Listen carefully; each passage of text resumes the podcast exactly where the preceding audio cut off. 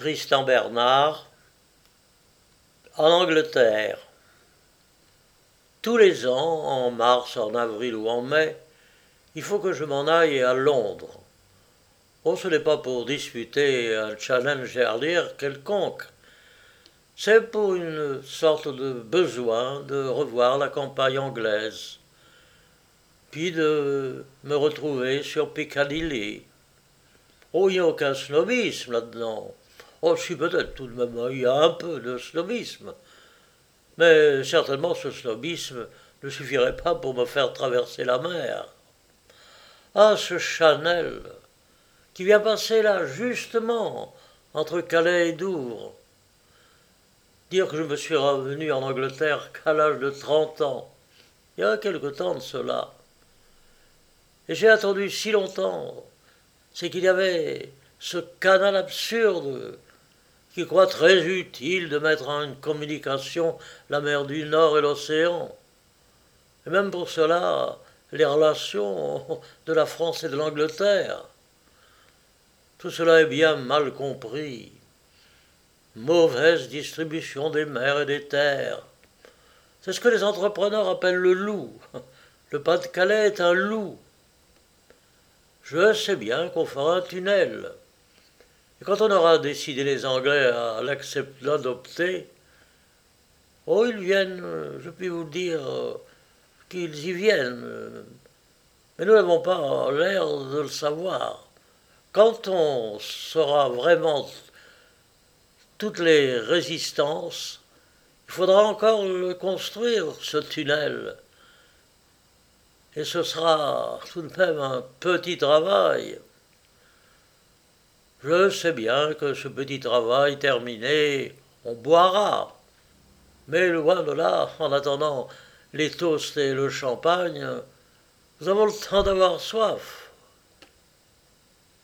J'ajouterai que, même si on s'en occupe avec toute la diligence possible, si on fait les démarches nécessaires, si on vainc les résistances, si on prépare le devis et les plans, et si l'on se met à turbiner avec frénésie, on aura du mal à finir tout cela pour demain à midi. Et c'est demain à midi que je vais repasser la Manche. Quand je suis arrivé, elle remuait à peine. Je n'avais que plus de crainte du mal de mer. Quelle humiliation d'avoir le mal de mer par une mer aussi douce. J'étais d'abord resté dans le restaurant, mais je sentais un petit mouvement désagréable. Il puisait une mauvaise couleur, un peu troublante. Oh, il valait mieux oh, rester allé sur le pont, tout là-dessus. On y trouvait un tout petit air froid de mars, pas prétentieux, mais qui, avec son air de ne pas y toucher, vous venez en son monde en un quart d'heure. Et la traversée en compte cinq, de quart d'heure, bien pesé, du port de Calais au rembourg de sur le pont des dames étendues sur des fauteuils couvertes de manteaux, abaissaient légèrement les paupières en attendant les événements. Je sentais bien que si une seule de ces dames se mettait à vaciller des yeux, je suivrais le mouvement immédiatement. Et qu'arriverait-il si j'allais vaciller tout seul et entraîner avec moi toutes les dames une bonne partie des gentlemen du trabateau. Oh. Les vents imbéciles ne cessaient de souffler. Notez qu'on aurait eu besoin d'eux, on n'en aurait trouvé personne, mais il suffit qu'on ait une machine à vapeur et pas de voile à gonfler pour que les vents soufflent de tous côtés et de toute leur force. Heureusement encore qu'il soufflait assez haut et ne remet pas les vagues. Il se contentait de vous lancer les bouts des oreilles et de vous flanquer de bonnes poussées sur la tête pour vous donner votre compte de névralgie. Enfin, nous aperçûmes sur le rivage anglais, le long du quai de Douvres, le petit chemin de fer à treize sous qui devait nous amener à Londres. La première fois que je suis venu en Angleterre, je me demandais où j'avais bien pu voir déjà ces trains de couleur et ces petites maisons anglaises. Eh bien, c'était tout simplement certains de mes jouets. Chemins de fer ou construction, fabriqués en Angleterre, que je retrouvais en moins petit. moi aussi j'ai grandi de mon côté. J'ai aussi, chaque fois, cette impression en abordant la Grande-Bretagne d'être dans une maison sérieuse. Il y a des kilomètres de maçonnerie, toute sombre, le long de la voie.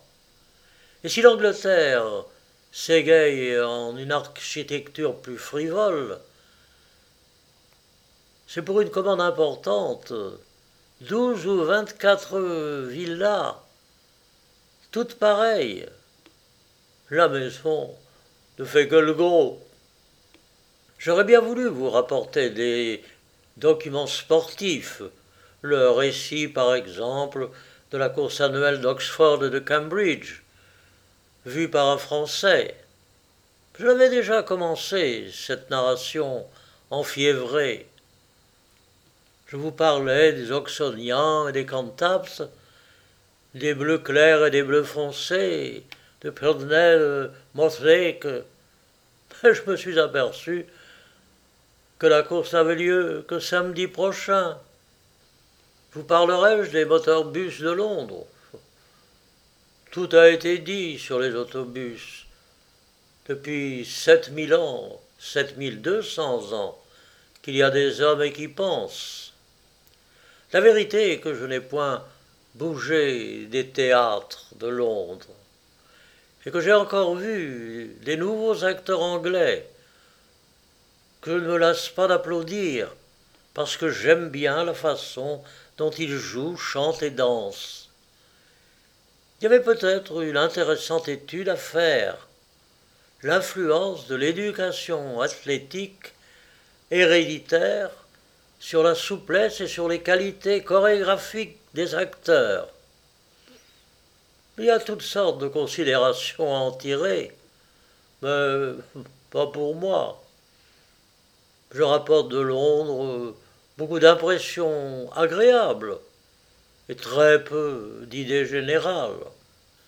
Nous nous sommes beaucoup amusés, mes compagnons et moi, à une musical comedy dans laquelle un noble lord anglais s'est mis par sa morgue dans le cas d'être violemment congédié par son hôte.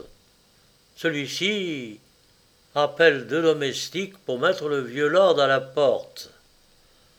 Ce noble vieil homme, resté seul avec les domestiques, se livre à des danses extraordinaires, à des simulacres d'assaut d'escrime, et quitte enfin la scène en sautant comme une grenouille.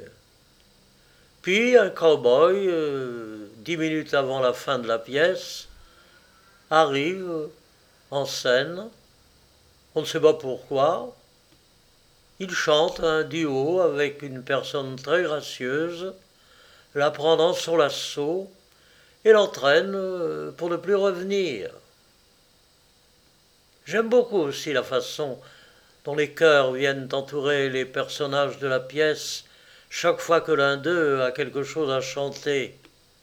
L'année dernière, euh, dans une pièce traduite de français, le théâtre représentait les rives de la Seine, euh, près de Bougival.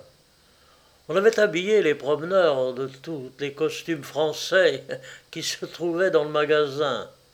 Aussi, chaque fois qu'il y avait un couplet à accompagner, voyait-on arriver, parmi la foule, un facteur rural, probablement en vacances, un général euh, des divisions, complètement désœuvré, et un préfet qui fumait, qui flânait sur le bord de l'eau, en costume de gala.